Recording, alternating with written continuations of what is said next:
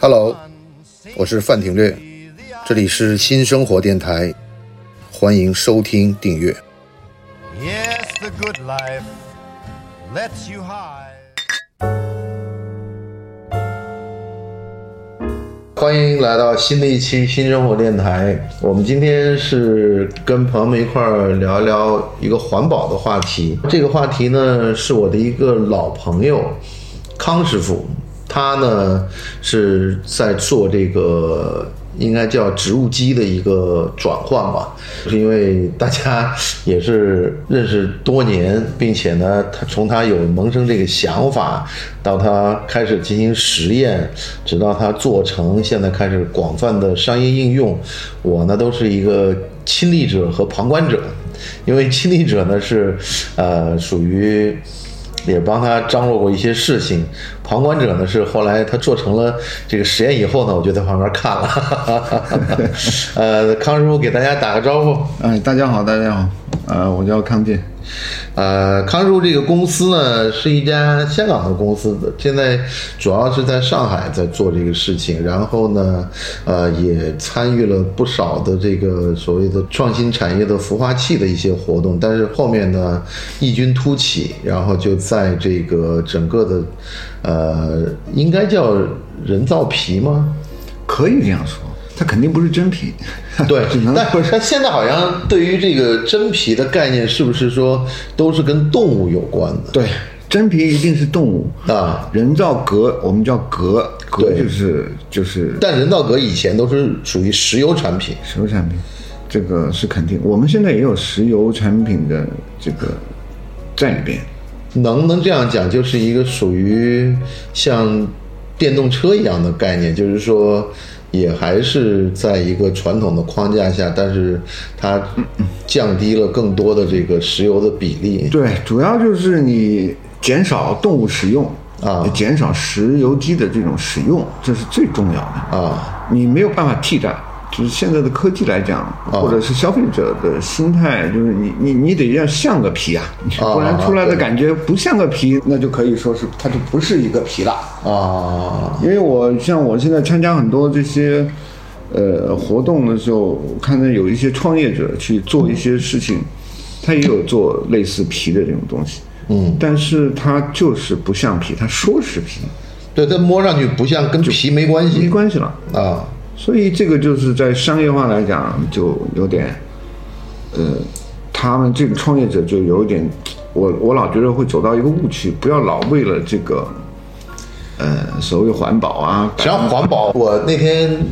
也是在看这些人的留言什么之类的，还有一些讨论。环保实际上很简单，石油公司关掉， 汽车公司关掉，环保的事情就解决了嘛？那不可能嘛，对吧？我们生活中实际上因为享受这种便利，特别是你到了冬天，你会发现没人考虑环保了。冬天这个取暖，然后大家大家觉得还是烧油比较好啊。你夏天不让用空调吧，但是鉴于很多中医理论呢、不要什么受风受寒呐、或者什么要自然风，这个大家还行。但是这个取暖，这个属于人类。像动物一样的一个本能，就好像像人对肉的这个香味儿是对不可抵御的。你怎么去把它弄成植物的？它就是一个素的东西。对啊，它不这是个肉就所以说，你到了冬天，您环保一下，不要用油，不要用这个。对，那 这样咱们就打回两百年以前吧， 那很环保呀、对啊， 是是是是是是。人 人类就是这样嘛。对啊，我觉得人他知道，如果这样不环保下去的话，对他未来的发展会有所影响。但是目前的这个情况，他还在不断的自我在修正。对，就是咱们就是把方向搞清楚，啊就是有一些事情不能太极端。那一极端的话，那极端就是作秀了，那种对感觉得现在很多都是这样的，啊，就是他根本没法去市场化啊那就是一个作秀。包括有一些名牌，它都是作秀来宣传的。是啊，实际实际上那些品牌少一点，把那些旧衣服处理掉，实际上就已经很环保了。因为环保的东西应该是在从原材料开始的，不是说是一个品牌怎么样，最终是原材料能解决，这是最重要的。就是比如说我们现在皮革，你减少石油机的运用，它只能说减少，你要不减少，那就是完全用百分百的话，那它就不是一个皮的感觉。所以从源头开始，一步一步走，才叫做实际一点吧，又啊不能那种，都是一种概念性的。那你跟听众的这些朋友们讲一讲，就是说这个是一个什么样的原理？那这样就是我们像我以前记得啊我做包包嘛，嗯，就包包都是跟皮革以前的人造革都是有关嘛，真皮人造革都是还在有尼龙，对尼龙多一点，对皮因为贵嘛，对就是那在这个方面我们就是说呃很明白，那你要去改变它呢，你只能是在这种基础上减少，不能说是把它完全改变，因为消费者是不适应的，他就要那个皮的感觉。你没有的话，他就感觉不是皮那种高档的感觉。你把它改变了以后，你做成有一些胶状的东西的话，在上面压一个皮的纹路，他他觉得不对啊，对对对对，因为现在很多那个仿鳄鱼皮，实际上是在上面压了鳄鱼压个纹，压个纹，对对对对对，你这种它没有手感，我们讲皮来讲，它需要手感的。对它摸上去那个手感的皮质的感觉，它是需要的啊。你完全改变成一个胶状的东西，它没有手感，它完全不认可的。然后现在年轻人吧，当然，呃，他是时尚一点，他他会觉得真皮我无所谓，但是质感和手感这个是必然要有的。你不能把它改变这个。所以我们现在做了这么长时间，就觉得你不要偏离老的以前那种感觉，你一偏离它就没法运用了。说大家都觉得环保是好的，但是到了品牌、到了行业要用的时候，它就有要求了，是不是有点像那个电油混合的感觉？就是说类似吧。就是你等着，我不能完全把汽油抛掉，但是我开始逐步逐步加重电的比例。但是你让我纯用电，恐怕这个效果是另外一回事儿。对了，嗯就是我们得有一个过程嘛，它不能完全改变，尤其这种太老的行业，它没法这样去。你是把这个苹果的皮变成了革，嗯对，就是这样说，它不是苹果啦，就是水果水果水果类，啊，水果的榨完汁以后的，比如说苹果榨汁是最多的嘛，而且我们国家陕西那边就是出榨汁的出口量是占全球的百分之三十几呢，量很大。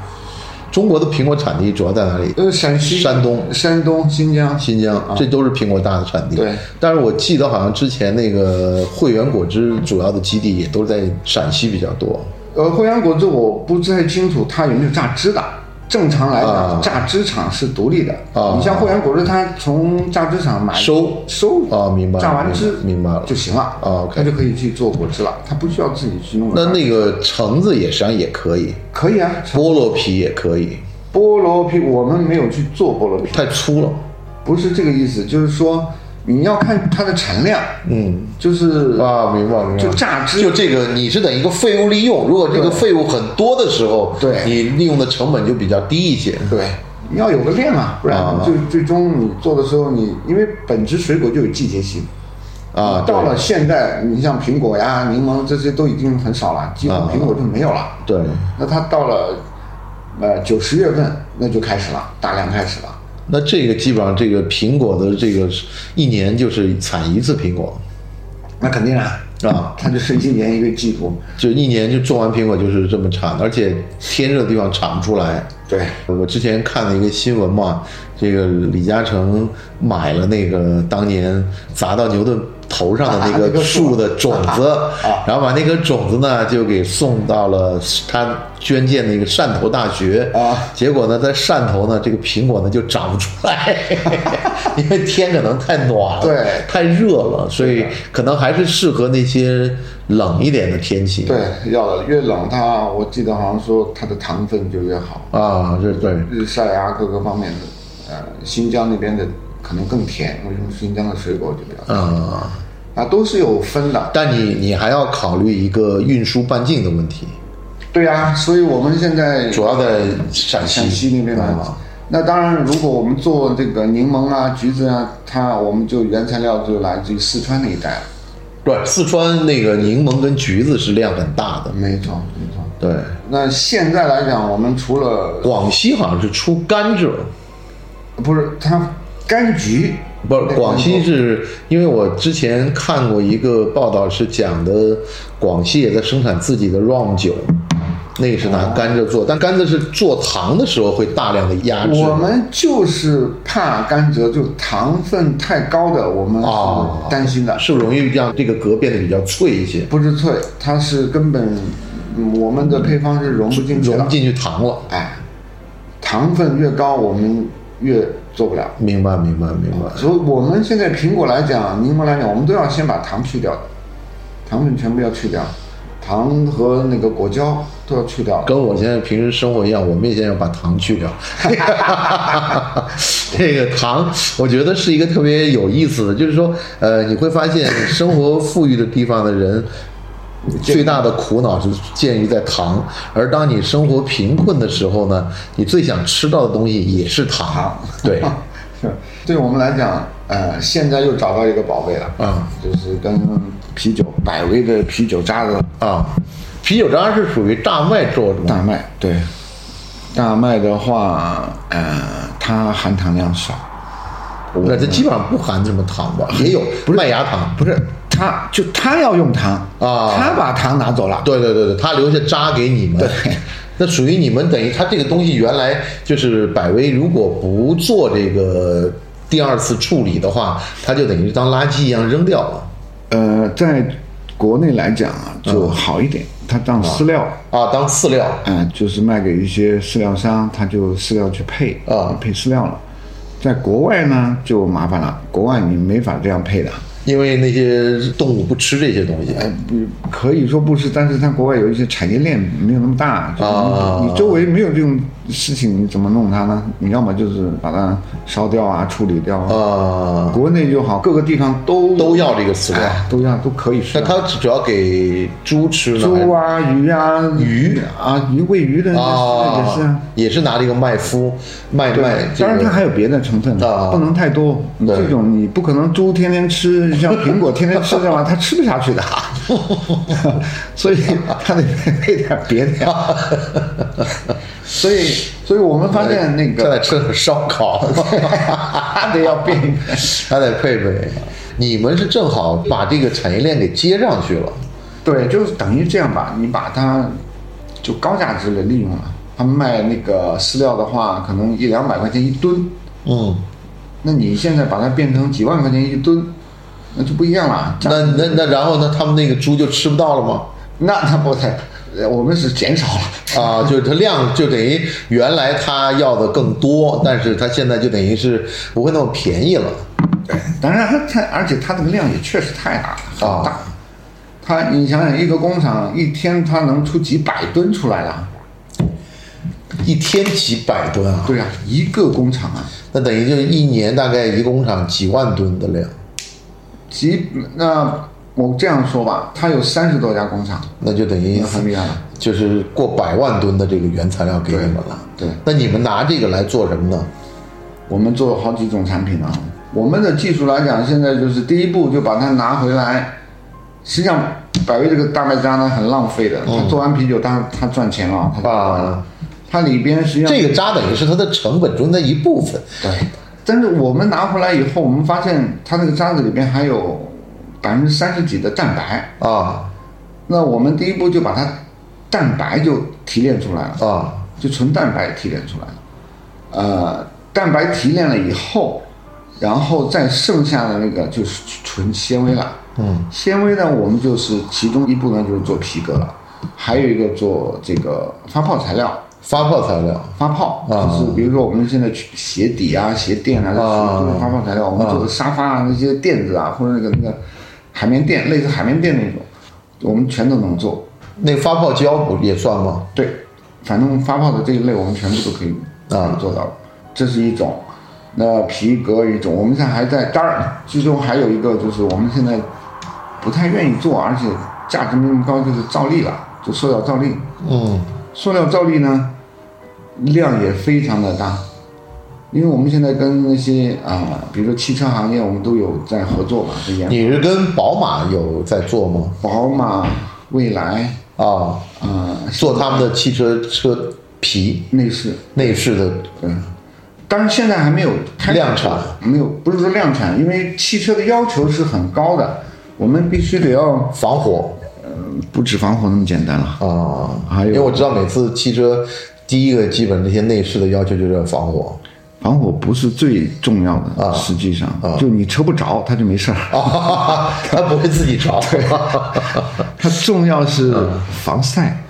啊，就是在车光晒了以后，它不变形、不变色，色主要是色，不掉色。嗯，就变色，它会，比如我们叫耐黄变，它会白色的变黄嘛那种，然后黑色就会变淡，这个是比较重要的。呃，耐磨啊，这是这是必然的。呃，然后还有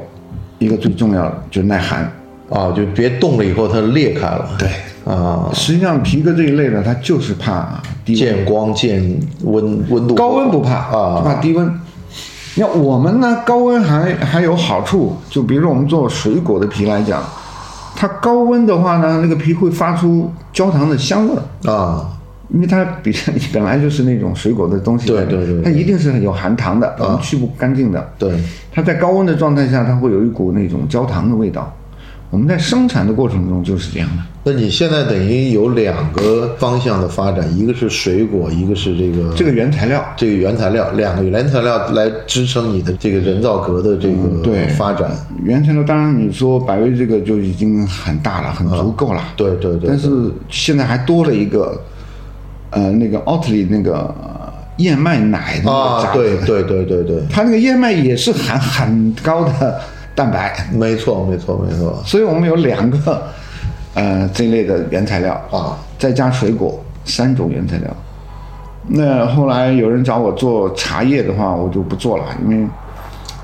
茶叶是那些喝剩下的废药废的茶叶吗？他们做茶嘛，对啊，就大批量他们有很多袋装茶袋装茶也好，饮料也好，他都用买茶叶回来去加工嘛。哦加工完了以后，它有剩余的那个但你茶叶们你渣们对这个材料不感兴趣不感兴趣。我们第一材料是够多了，而且还有它的那个宣传价值不高。啊？就是说什么意思？就是说比如说我们百威，我说这个是来自于百威啤酒渣子的材料，那你说茶叶我，我说谁呢？啊， 我说我这个知道是知道，就哪中家国就是不是像利乐这样的，没有什么好品牌啊。对对对对对对对对你。像水果一样，我说谁呢？汇源果汁也没了，我说谁呢？它等于就是说，在苹果的这个还有茶叶的这个领域，这种地方性的品牌嗯没有。不会那么强。对，就是你像我们现在合作，比如说跟宝马，呃，把百威拉在一起，宝马是很愿意用的啊就啊，你把百威的渣子做成皮，我愿意用的。我本来就有点担心酒和这个车呃，对，对混他在一们起，在这方面很讲究的但是他们说不怕，因为它是环保，就是环保，啊，不要去扯别的，人人家很清楚的。对，那你环保了，我就愿意用。所以，而且它，你像大量用的时候呢，它就要去估你，就是你的原材料够不够。你万一明天不够了，你比如啊， 做就是这水个果，它这个没了。， 这个持续发展的这个概念。对那你现在是不是言下之意就是要把苹果的这个慢慢看淡呢，还是怎么样？没有，我们现在策略是这样，它实际上出来的材料是一样啊那嗯比如说百威，它是一个出名的品牌，那我就是拿百威的这个皮呢，就是要跟其他另外一个品牌是跨界合作的，品牌和品牌合作，就是你要百威，就是说你必须有一个知名的品牌，大家合作起来会好好讲故事。啊，对品，牌也愿意这样合作。对，那水果呢，就是大众化了啊，反正你你你想要呃就就用，你不需要宣传，那你就用。哎，你记不记得咱们那会儿在深圳的时候，有那种什么华盛顿苹果， 你记得吧？对，就美国那种红对红的对那对个嘛对，，但那量太少，不是那个那个你进口它不是拿来榨汁呀、对，它是来吃的。 对对对对对对。你吃就不行了。不，我就在想啊，就是我们的苹果有，不是那以前有个国光苹果嘛，还有这些，但是好像还是对民用的一个市场，它跟这个榨汁比起来，量还是没有那么大。对，没有那么大的，因为它有一些苹果或者是有一些地方有一些，它就是拿来榨汁的啊，它有品种分的，它不是说是，当然它有一些是先给吃的，哪一些是吃的，哪一些是可以榨汁。当然落果就是每年苹果出来之前有很多落果的那个废的，那些也能用吗？榨汁都没问题啊。啊，榨汁都可以。嗯，它榨完汁，我剩余的那些我都能用啊，这个就没关系的。我记得你当时以前是在做香包，那后来为什么会转到了这个找原材料或者是开发一种材料来做呢？这是基于什么样的一个这个就是一种机缘巧合？也不是说，实际上你行业吧，你时间久了，我们做香包的时候就很明白，人造革啊是毒性很强的，实际上。啊，它那个类似甲醛嘛，嗯我们叫 BMF 那类似这种东西，它是很重的，就是说它对人体啊，尤其小孩儿是健康是很不好的，对皮肤都不好的。那我们是肯定知道的，我们工厂做的时候，可能工人都要戴着口罩嘛，对对对气味儿就接受不了的。对，我们明白这个事。那当然有一种机缘巧合，大家知道，因为皮革是在意大利是最出名的嘛，就是技术上面最强的对，但是那说的是真皮啊，啊，对，它不属于是人造革。呃，那个意大利北部那边有一个很大很大一个果园，啊，就是他们就告诉我们，就是说他那个果园那个渣子，那是要烧掉的。它不像我们国内就是可以做饲料喂猪，啊那个地方没有产生那么大的废物，它就要烧啊，那是对当地空气呀、土壤也都是不好。就问有什么方法改变？那对于我们行业来讲，要改，那我们就只能想到皮革了。啊，我们没有其他行业的经验嘛，那就是从就是你记不记得一四年、一哦四一五对年我们就对开始了，开始在意大利去研发，啊，研发到了一八年的左右的时候，我们要如果进一步更好的研发的时候，我发现意大利那边做不出来了，因为我们的那个前边的那个技术问题呢，都是要在德国去做，啊，意大利那边是没有的，没有这种技术的。我们在德国做，德国做，最后发现我们再往高做的时候，它也做不出来了。就那个产业链，我们的工业产业链是不行。我们牵扯，实际上牵扯医药方面的一种制作方法。嗯，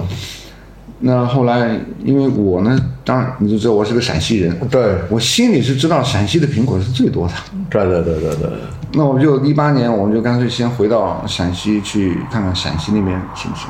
然后在陕西也顺便把这个后续制作，就是以加工制作这种方式的这个机构也找到了，啊，也让他去用我们的方法把它做出来，因为那个前期原材料的处理方法对我们后来做皮革呢是很重要的，你做不好，你后来皮革是没法做的，混不进去的。就是说，跟传统我们的一些 PU 或者是混不了的。整个的这个路径，我记得你最早是在深圳的松岗，然后后来去了东哎，莞，松岗就是松岗，不是就是我们做包的工厂？对对对，然后后来去了东莞，对然后又到了广州，对，然后开始就是奔意大利和，我记得你还在当时拿了西班牙的一个球队的代理权，还在啊对还在伦敦上那不个市。那个是花钱的。对对对对对，不买那个版权肯定是花钱的呀。对对但但是我看你在伦敦那个上过市之后，整个的这个状况就变得不好嘛，因为刚好上市零八年啊，啊，对对对金融风暴啊对对对对对，上市以后就你当然股票都不会好了，呃，第二就是你的当时那个产业也开始往下掉了，嗯，也都我们自己做品牌嘛，那你都很难销了，在欧美，尤其我们主要就在欧美销，都很难，嗯，那就是在那个时候开始，后续开始就要去想，去怎么去改变一些事情了。你不能按制造业以前那种方式去走了，对。那就是要去研发更好的东西出来。但你没有去变成继续在包这个上面动脑筋了，呃，对，因为你你原材料是是个根源是嘛，是一个上游企业了。对你先把它改了以后，你原材料因为你的供应像皮革它太大的行业，它跨行业很厉害的，除了包以外，你家具啊、服装啊各个方面你是想象不到的是太多了。你要改的话，你就是全产业链这样去改，呃，然后运用的又更大。你做包那就是一个加工了，最终你你利润各个方面都不行了。你现在很多工厂都也是进行不下去啊，很难的。然后就开始跟新的技术合在一起。对，你合在一起，然后再重新，因为前几年当然比较难，不像这一一年左右吧，我们就好像突然很火了，做了火箭一样上来， 对对对对对，就是这个什么环保啊，但哎我觉得这个是不是也因为整个全世界对环保的一个对的力度开始加大了，就等于你一开始着眼于这个行业的时候，那会儿水还正在烧的过程。对啊，他们根本没有人问你的啊，对，而且它用传统的皮革也没有任何的问题。对，呃，当时就说嘛，就是我们就是比较幸运吧。嗯当然前几年是比较痛苦，就是研发期嘛，那肯定是比较累，痛苦要花钱。你看我们公司到了去年一整年，突然增加了上千个客户，是突然的。啊，之前一年可能有两个客户，嗯你这一年突然造了一千个客户，你想想那个是什么感觉？井喷了就等于啊是， 原来哇哇哇一直不出 油，对啊，现在就是跟出石油差不多嘛。啊，是是是是是，我感觉就是突然这个一夜就成熟了。对成熟完以后，大家就开始都要来谈这个环保的这个皮革没的错改变了。那它是因为跟这个汽车用，它是不是因为在一个碳排放上面有一些政策的优惠有关呢，还是怎么样呢？嗯，他都会计算的呀。你这个就是在像碳这种交易来啊讲，他会计算进去的呀。对你用的什么材料？你这个材料，嗯，有没有环保啊，或者什么减碳的这种这种事情？那我们这种是能减碳的方式的话，它采用了以后，它那它那个工业就也是往下减的呀，啊、就是等于是对它有利的。那等于所以说现在就正好碰到电动车的一个高潮。对啊，电动车你能说出来、能配得到的，也就是我们这一类的植物基皮革了。哦那你只有两种嘛，一个真皮，一个人造革。那我们这个叫植物基皮革，它好像比较匹配了啊， 感觉是他们很想用这种材料，因为但是我们还在研发之中，因为它要求那么高的话呢，我们还得必须一步一步把它几百项一定要合格了，那就没问题了。大概还有两年时间吧，大批量用来两年。那这个你预计的这个量会是什么样一个级别呢？哇，你想想，它一个汽车来讲，就按以前来讲，一个品牌一个系列，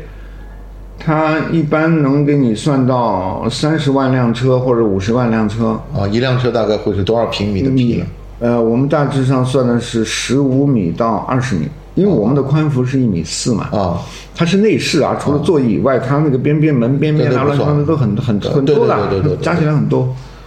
呃，这用量就这么大的用量，所以想汽车行业来讲，跟你谈的事情，它就是你将来的量保不保证。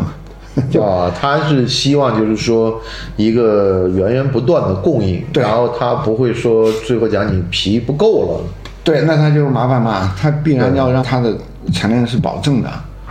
但是你想想，它一个汽车一个系列，它就这么大量，我们这么多品牌，那一年是非常大的量的。嗯，这个就你一定要保证它的产量，而且还有一个就是最基本的，你必须要用超过十年以上，你不能用个半年，呃，用个两年三年，你像普通人造革脱皮了， 哦，对对。那就不行了。那你这样的一个时时间的测量是怎么完成的？我们有测法的呀，啊我们叫耐水解的测法，啊就是那种，反正就我们是测一年是按一周测，啊，放在一个箱子里。哦，雨林测法啊里边有有有水呀、有温度不同啊，那等于就是你要做做十周以上的对实验对，测十周你就有十年，啊，就等于保证基本上一个车也就用十年了对，啊你十年中间不能有事儿，啊。这最基本的。但你一旦进入到汽车行业之后，你的整个的量也好，或者是整个的供应的这个方式也好，就会变得源源不断了。那稳定嘛，对你汽车是肯定稳定，因为你汽车行业它一旦用了你，它就不会改变了，对，呃，除非说还有其他新的东西了。目前看来好像你们也在家具行业也没有涉足我们是比较被动的，不太主动去找一个品牌啊，或者是谈，你来了我们就谈，因为我们现在已经忙不过来了。啊，就类似这样， 就不会去主动。那当然有家具的，也有类似奢侈品家具的那种做沙发的啊。那只能我们就态度就是我先给你，因为牵扯行业太多，我也不知道你有什么标准。我们你现在还是希望就是有行业标准的这种情况下去做实际上都有，但是它可能各个品牌它想用的时候，它就会降低标准或者怎么样，或者我们标准还某一些没达到，他觉得可以，那他就做也行，因为这是新的材料，它没有可能就是说跟真皮相比啊，跟人造革相比啊，但是我们基本的呃那个悟性能达到，基本上他们都愿意的。但实际上你们的这个造价是不是跟正常的这个人造革呃不是就是一我就是这样说吧，就是如果真皮是一百的话，人造革是多少钱？嗯，二十吧，那你们也跟人造革的价钱是一样的不会，那我们就可能是五十，啊？你们并不比人造革便宜不可能，因为人造革全石油化的这种做法，它当然便宜嘛。啊？明白明白我。们这种你想想，那个渣子加工起来、搞起来是成本是蛮，但是你们要比真皮便宜，那肯定啊，对啊，真皮是不一样啊。啊但是真皮这样说吧，真皮我们有头层皮和二层皮，啊头层皮就很贵了。对二层皮的话，实际上跟我们价格是差不多。二层皮的意思，它也是 PU，、啊它只是那个底部下边那一层它是真皮，啊，面层还是 PU 还是 PU 啊，面层是 PU。那这些基本上在护板上做是比较嗯，这个就是这样说吧，就是说它对于国外来讲讲的那个素 vegan 来讲，啊它还是不环保。就是说你反正带了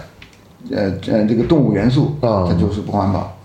它一定要讲究，就是现在来讲，就是完全不能用真皮的这个元素存在。就是素食者就是这样，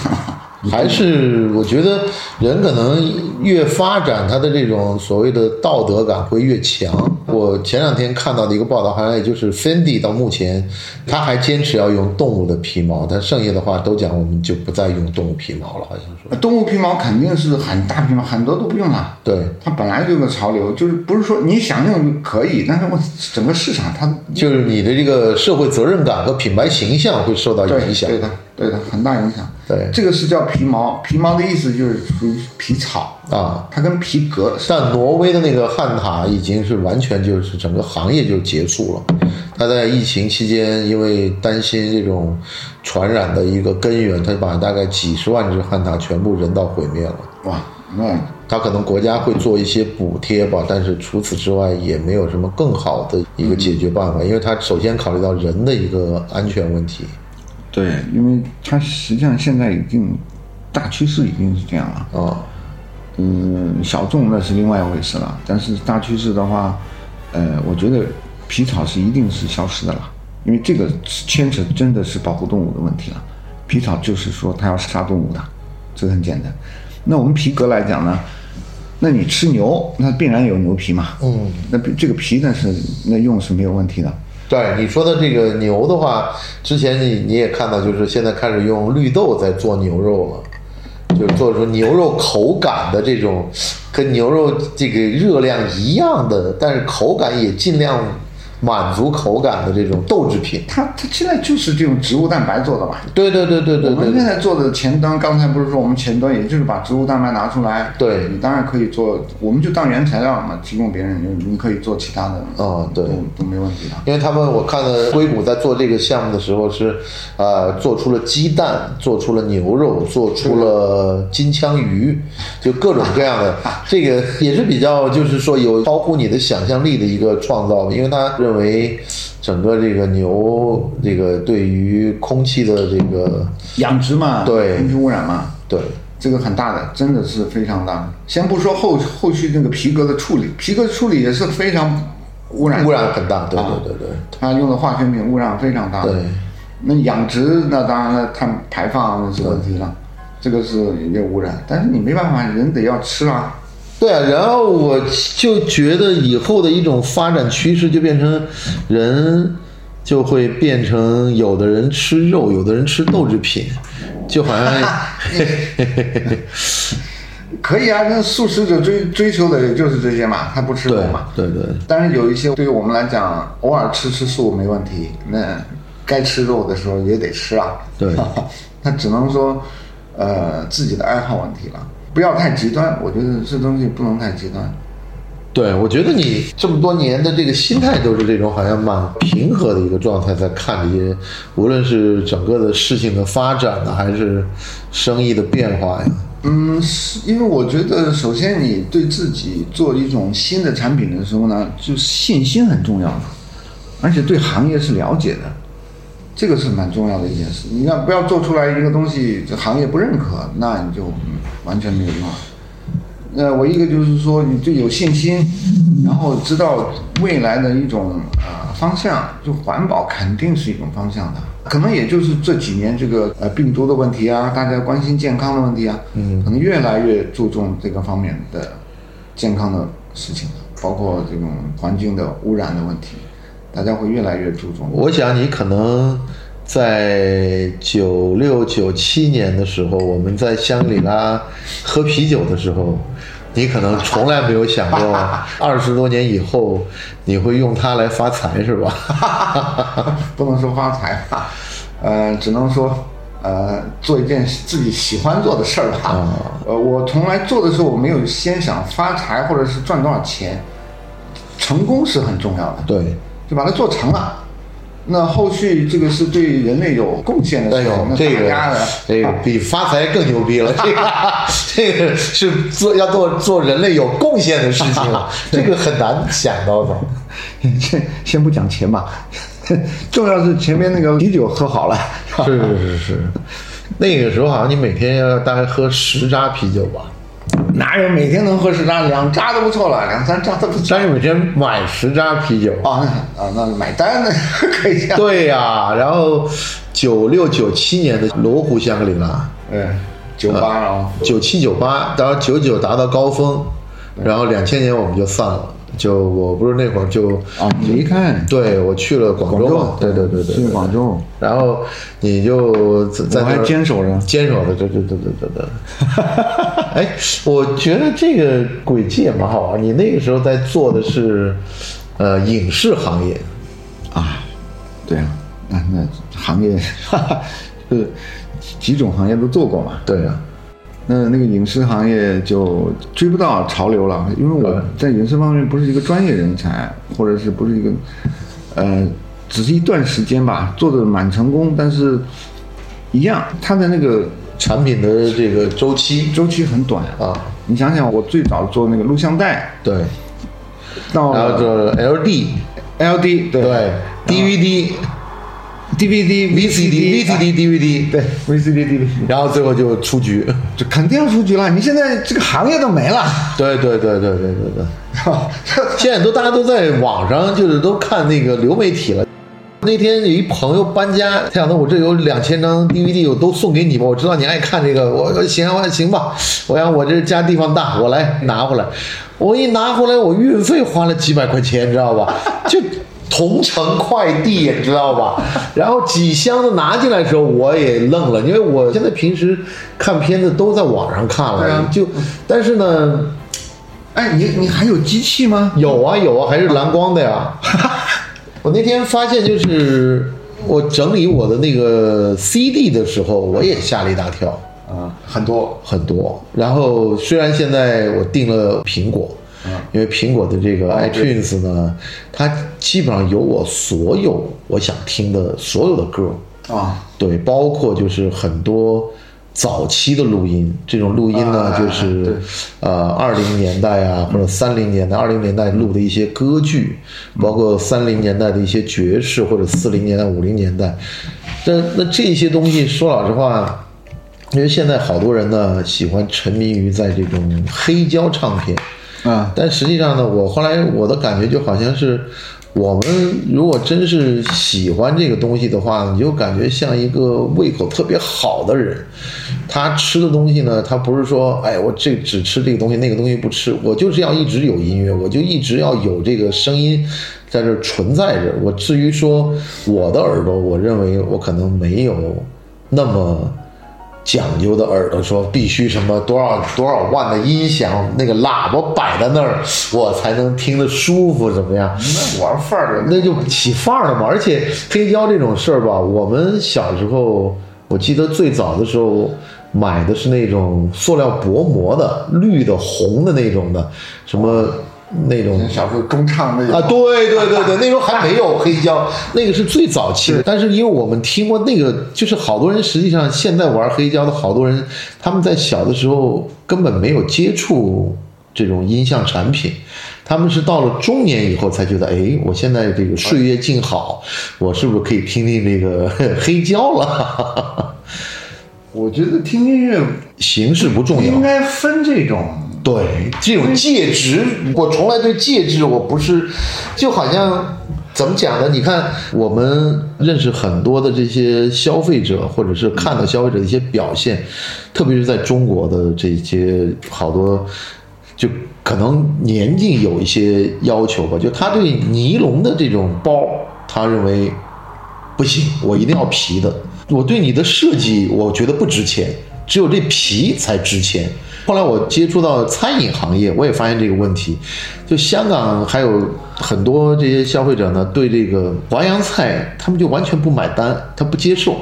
就是我们这个这个附近那个淮扬菜，啊。对，因为淮扬菜呢，刀工特别讲究，对对对但香港这些食客呢就很现实，他讲的他讲火候，不是，他讲食材，他讲到你，啊对对他讲你这你这豆腐，你做成文思豆腐，你切的再细，那你还是个豆 腐。我为什么为这个刀工买单呢？我要为这个就石斑鱼啊，或者什么牛肉，我觉得这个东西我才值得啊花钱。就这个想法实际上是蛮伤害的，就是说你这样搞的话，你慢慢你就可以不用厨师了。但如果没有厨师的话，这个当然有点扯远了。嗯我的意思就是说，实际上你听音乐，可能还是在于录音的这个技术以及这个介质的传递，可能更为那个什么。我是学古典音乐的啊，对呀、对呀、我很想跟大家介绍一下康师傅这个学历的背 景。康师傅是这个香港演艺学院学钢琴 的。这一个学钢琴的人，现在在做一个皮革的事情，啊、我总觉得有点挂羊头卖狗 肉。呃，这个是但你那会儿学钢琴，那是八几年的事情吧？嗯我记得我毕业是九零年毕业的，啊，那你应该八六，嗯，八六进去的嘛，，对啊，那个时候香港演艺学院是刚盖好，啊等于是第一届了，我们我实际上的第四届，啊呃，前边的四届呢是不是在演艺学院那个现在的校址里面？它是在旁边，我们叫香港艺艺术中心上啊去上！我学知道，就是在尖沙咀那个地方不是不是在就在那个会展的对面，啊啊啊！对，很小的一栋楼，在那上课。当学生很少啊吧？很少嘛，当时地方不够嘛，啊正正在盖嘛，盖好了以后，我记得就是八六年盖好的，我们就呃在那边开始上学了。你在香港考的大学，我知道你是小时候就移民到香港去对了，那是。对然后那个时候，香港也有高考没有香港没有所谓国内这种方式啊，就它是那个就是统考这样的我们叫什么？到了我们叫初三，就是中学三年级啊。呃，我们中间有一个叫会考，会考，会考，会考，啊对，这把这词儿都忘了。现在没了。对然后会考完了以后，然后我们叫中四、中五啊，也就是我们这边的，高二、高高一、高啊二好像是啊，啊，大概那个时候没有高三，没有没有，呃，高三是还要再进一步读，我们叫中六了。中六中六啊这个这个就是后后你要读就可以继续读。我进研学院的时候就是那个年代，然后进研学院最后一年的时候，我不是就开始做版权生意了嘛？对对对还在上学不是就啊，买卖电视剧嘛？对，买卖电视剧、电影，然后再借，那是 TVB 的黄金时代哎对，TVB 当时没多少电视剧在国内销售的，啊，哦我是第一个是怎么说呢？就直接卖给我了，就我自己成立那个公司，然后就跟电视台去谈判嘛，然后人家就相信我了，然后就把电视剧《那那是卖的哪部剧啊？义不容情》好像哦呦， 这是老港片啊！ 哎蛮火的，《义不容情是是是是是，啊卖了好几好多部呢。你然后再卖给国内的电视台对，电视台还有一些出版社啊，就做出出啊，对对对对对，还那会儿还是录像带、录像厅时代，对对对对。但你学钢琴学了几年？五岁开始学了嘛那童子功，啊，对啊童子，功，那个那也那会儿也要考级吗？没有，我以前我是开始学的时候是在在陕西嘛，啊出在西安学的，呃，去到香港以后就是那当然找老师在学嘛，呃，然后当时那个钢琴在香港来讲不多的，啊，在香港都不多了不多，啊而且香港当时老师啊，好的老师都不多的，啊，就从香港演艺学院成立了以后，开始出现老国师外了回来了很多老师，他的水平才提高了。之前音乐在香港没什么，很少，没有这种古典音乐很少，就是说不是很专业了。你像香港大学、中文大学，它也有音乐系的，啊，但那个音乐系不是不偏重专业于的不就是它对更多是像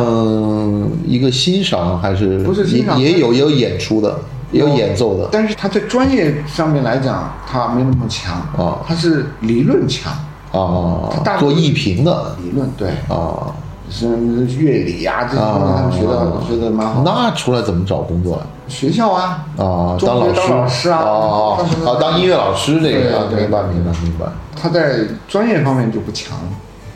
所以我们那一届考进去的，我你想想，我看啊，第一届去了一下收了八个人，就一个系只有八个人，钢琴系，钢琴系只有八个人，嗯这算多了。啊有时候普通一般都是四个五个，八个人的话，你想想，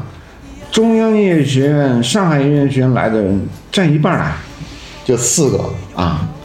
然后就他们是从那边转学转过来的，不是转学，他也是移民啊嘛，哦一哦样，明白是家庭移民过去的，啊啊他已经在上海音乐学院在上学了，啊但是父母移民的话，他就过去了，啊那他就只能在国内退学了嘛，那只能就考到我们学校了，啊！重新在香港再考哎再考。啊那呃，我记得还有广州的，香港本地的只有一两个，你一个你算一个，我他们都不算我是本地人， 啊，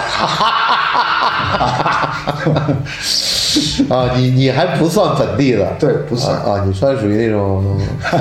那种就是移移民也算移民背景的这你这样他就属于移民过去的。啊呃，你因为你开始学，你就是在国内学的嘛。啊对当然，你像我在西安学的时候，也是在老师也是西安音乐学院的嘛，哦都是这种背景。那但是现在看来，音乐教育还是对你的整个修养啊，还有都影响很大。那呃，就说我现在为什么做这些呢？就是说在学音乐的过程中呢，实际上我技术没那么好，啊但是学了很多，就是说思想，就是给你带来很多幻想。学音乐是需要这样的，啊就带很多幻想给你，呃，可能不现实，啊但是也有可能会实现。啊！那在这种方面就，我就学一个追梦的人，对追好了，那你就今天梦就啊美美梦成真，哎啊，那追不好，那那就那就是铜墙铁壁啊就这个对我影响很大，所以为什么呃做了行业蛮多的，跳来跳去，跳来跳去，我就喜欢做这种自己没尝试过的。你想，我如果音乐学院毕业了以后，你让我做个老师也好，或者去国外去继续学也好，但是我觉得这个路不是你喜欢的不是路我喜欢的。我不喜欢一天在家里练琴练个五六个小时、七八个小时。我说这个人对我来讲，我是废了。 啊。如果我不是个钢琴家的话，我肯定废了。 那你现在也不是个钢琴家，那咱们都不需要嘛。对，那就是说，你学了这个手艺以后，然后你在外面多闯一下其他的，多试一下其他的行业，我觉得是好的。所以我就满脑子一种，经商的这种这也种可以说是经商，也可以说是是生活的一个生活啊，去对尝试做一些其他的事情。呃能不能成功就难说，但是做了这么多几样事情呢，都还挺好，还还可以了，就对不是说嗯起码我觉得没失败。对对对对啊对，跟你交往的这么多年，我看你在做电视剧版权的时候，包括后来做音像版权的时候，包括转行来做这个包啊制制造业制制造业，我觉得是逐步逐步在提升的。对，呃，这样说，如果我以前做版权的时候呢，很多人觉得是高大上，啊你到了制造业呢，人家觉得你不搞大厂，对就你是个制造业。但是我觉得制造业才是这个社会推动的一个，对就你从一个象牙塔又走到了一个下里巴人的一个圈层，但是在这个圈层里，你好像更加如鱼得水。呃，就是因为我刚刚说我学过音乐，对我到了这个行业的时候，我会用我另外一种思路或者方式去做它。嗯我一开始做箱包这一块的时候，我已经在改，啊，就是我不是用啊、呃传统的方式去做。那你就是在一路在改变的时候，你肯定在行业里边，你就会哎凸显了你，哎你怎么会这样呢？呃，行业里边就觉得你在改变我们的一种做法或者是方式，这个是对我影响很大的。包括我们现在做皮这种，我都是一路在改的。啊，呃，当然皮这个它没有跨度很大，它也就是我们以前做箱包的原材料。啊，但是我们就在原材料里边了解了原材料，就去改变它，这个一种方式。以前我们做箱包，设计上面改变的比较多，，对，但是原材料的它不是设计啦，就等于它是变得更多的是在这个这个源头源头改变改变很多。这个源头改变的话呢，专业的研发的东西就很需要了，这不是想象的问题了，就是它需要很专业的人才，就要把它慢慢改变，需要时间，这个就不是一个马上能成功的事情，所以你必须要相信自己，熬很多年才能出来。你觉得音乐在你生活当中扮演什么样的角色呢？啊、很重要啊！这样说吧，就是说在工作也好，调节自己也好，我就经常会坐下来听古典音乐了。哦，所以我就回头说刚才说听不听黑胶是两码子事，我听什么都行，因为我听任何东西，我会把它听出我自己的感觉来了。这是我觉得喜欢音乐和喜欢摆谱装逼对最大的区别。不一样的不，这个话有点得罪人啊，因为 因为现在很多人喜欢把黑胶拿出来，但实际上，我对于你爱好音乐来说的话，你拿盒带和拿 CD，你觉得区别？啊这样，哎一个懂音乐的人，或者是真的会爱音乐听的音乐人啊，他不用听，他拿着谱子，他就会哭。哦，对对对对，因为你们是靠谱嘛， 我就好多人并不识谱， 就谈不上这个，他只是觉得有一个黑胶拿在手上好看一些。 你 你黑胶听不出什么来，你重要是听到它音乐里边它要表达的什么，能给你带来什么。因为当你有几千张唱片、几千本书或者几千张 DVD 的时候，你最大的梦想可能就是把这些东西全放到云上面。我觉得就是就是变成，因为人的生活是变得越来越简单的，不是说给你越来越越复杂，到哪儿就是先把唱片怎么怎么样，你就变成因为现在的科学技术已经能达到，我拿一个手机，嗯我可以把我喜欢的视频、我喜欢的影片、我爱听的音乐、我爱看的书全部给我调出来。我觉得这个是我认为是科技就是对啊发展的一个特别好的地方。但大家就有的人就会特别矫情，说：“哎呀，这个电脑里面放出音乐没有质感啦，怎么的？”哎呀，我讲的您您那个就是还见的不够多就是我们吧说？怎么听音乐？音乐是怎么听法？对，它不是说听一个，你要听音符，啊听他的表达，或者是个作曲家，或者是个歌唱者，嗯他的发出来，他给教给你的是什么？嗯不是说是你自己要听什么，是要听音乐给你的什么，让你去想象一个什么空间。我觉得这个才是听音乐的，它不是说是你自己听质感，我不明白什么叫质感。呃，很多人都说喜欢音乐的人都很多愁善感，有这样的感觉 吗？就看你要经常听些什么东西啊。 你最爱听什么？你的古典乐曲你最爱听哪一个？呃，你如那如果说人来讲，当然我是最喜欢钢琴的，嗯就是我喜欢 Rachmaninoff 那种嗯音乐，因为它它有伤感的，它有激情的，呃，贝多芬的也是，莫扎特当然好啦，对你看，你比如你常听莫扎特，他不会那么伤感的，嗯，那莫扎特的时候，你听每一个都开心的， 对吧？你看听谁啊，干什么？你比如说，我喜欢 Rachmaninoff 那种感觉呢，嗯会给你更多想象。它不像呃古典音乐，就 classical 那个年代的太单一了。比如说听呃海顿和莫扎特，几乎就差不了多少。嗯那你到了浪漫时期那种音乐的话，它就哇丰富多了。嗯每一个作曲家他有自己的感觉出来的，你听都不一样，这个是要带给你不同的这个感受的。你听巴赫，那你得呃洗个澡，严谨点儿，洗个澡， 是吧？咱们就不能乱想啊， 对对，它是不一样的感觉了。所以就要看你自己选择什么。当然，听音乐不要常听一种或者什么，啊多听一些其他的都很好，没错没错，一个杂食的对一个概念，把自己放开一点，不要把对自己弄得拘束的就不好了。我喜欢这一类的，我天天听这一类的，那也不行，那也不行，那也不行。多听多听就好了，把自己放松。听音乐，我觉得就是这样。呃，那最后呢，都会问这样一个比较固定的一个问题，就是你的人生意义是什么？然后之前呢，前两天在视频上也看到一个人讲，人生就没有意义，什么人生意义，这都扯淡。但是我觉得每一个跟我这个聊天做节目的朋友，我还是希望他们能够告诉大家人生的意义是什么。哎呀，我我也我也真的，我没那么高的文化，我也不知道应该怎么怎么表达这种什么意义呢。反正我觉得，把自己做好，而且，嗯，怎么说呢，就是给自己多点信心，然后，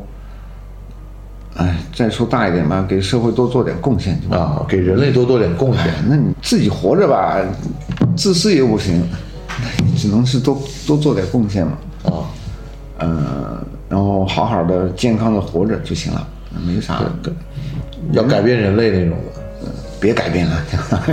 你不是现在正在改变一些这个太困难了，太困难了，太困难了， 别走这条路。要见了很多创业者，我觉得很多创业者来讲都艰难，啊？要跑出来的人很少。对，我是比较崇拜一些在艰难之中还在继续在在做啊，这个我觉得这个动力是比较好的，尽量不要放弃。这个我觉得人生就是，反正都在一个赛道上，你就天天跑吧，别在那儿停着就行了。不管各行各业，呃，嗯你停下来，那你就可能会造成自己的将来未来的失败啊，或者是、呃你没法前进啊，或者是你马上就脱节了。这个时代真的太快。刚才我们不是聊到我从什么录像来也好，VCD 也好，DVD 也好，我就是跑得快，为什么？我就知道它要消失了，那你赶快要离开这个行业啊。所以你就要明白自己要应该怎么做就行，这样把自己做好吧。好好的，我们今天非常高兴谢谢谢跟谢跟康师傅聊了这么长时间，然后也希望每一个人都会对这个。环境和对这个地球做一些自己可以做到的贡献。我只是说你能做到哪一步做到哪一步，不用为了作秀，不用为对了对对发朋友圈，不要为了这个给别人看，你就从周边你能做到的这个角度出发就可以了，就已经很不容易了，好吧？对，好，那今天就这样。好谢谢 o k 谢谢好，谢谢，拜拜，拜拜拜。大家好，我是范廷略，这里是新生活电台，欢迎收听订阅。 kiss a good life. Goodbye.